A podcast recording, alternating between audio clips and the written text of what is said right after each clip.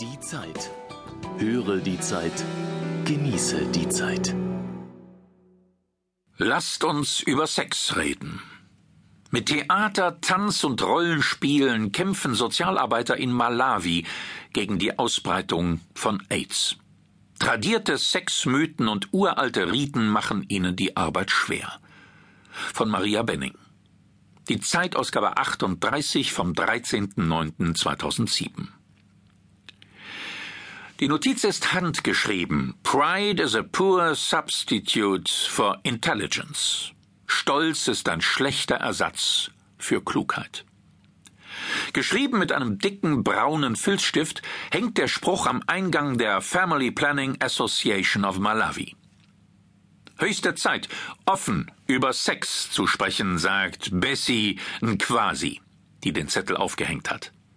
Die 30-Jährige ist eine von 60 Gesundheitshelfern, die für die Family Planning Association of Malawi, eine Nichtregierungsorganisation, Up-to-Date Sex Education anbietet. Nach dem Motto Sex hat man, aber man spricht nicht darüber, waren Familienplanung und Verhütung bis vor kurzem Fremdwörter in Malawi, genauso Safer Sex. Und das, obwohl es seit Jahren viel zu viele Teenager-Schwangerschaften gibt. Die Müttersterblichkeit in Malawi gehört zu den höchsten der Welt. Womöglich noch schlimmer ist die Bedrohung durch AIDS. Von zwölf Millionen Malawiern sollen rund eine Million das HI-Virus in sich tragen. Aber AIDS ist genauso ein Tabuthema wie Verhütung. Damit sich das ändert, entwirft Bessie seit einem Jahr Safer Sex Shows und AIDS Aufklärungskampagnen für Jugendzentren, Schulen, Marktplätze und Bordelle.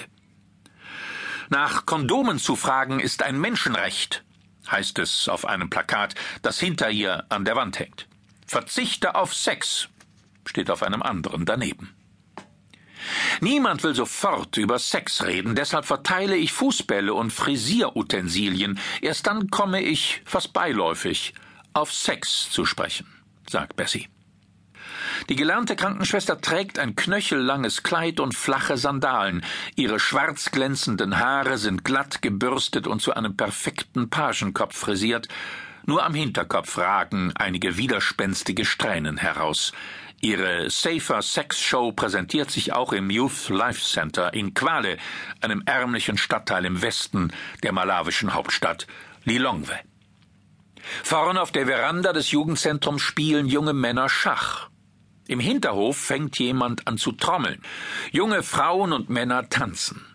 Dann singt ein Chor. Übersetzt lautet der Text des Liedes Auf, auf zum AIDS-Test. Wer nicht geht, ab auf den Friedhof.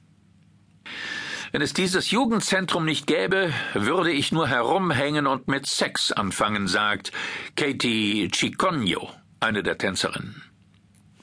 Die energische 19-Jährige hat sieben Geschwister. Ihr Vater ist Hilfsarbeiter, die Mutter verkauft selbst gebackene Kuchen auf dem Markt. Mit einigen Unterbrechungen hat Katie es gerade bis zum Abitur geschafft. Jetzt bemüht sie sich, ein Sponsorship zu finden, um Rechnungswesen zu studieren. Katie ist überzeugt davon, dass Sex auf Mädchen wie eine Droge wirkt. Frauen kommen von den Folgen nicht mehr los und dann war alles für die Katz. Schule, Ausbildung, alles, sagt sie. In Mangiri, einem Dorf 15 Kilometer von Lilongwe entfernt, ist mittwochs und freitags Markt. Heute ist Bessie zum ersten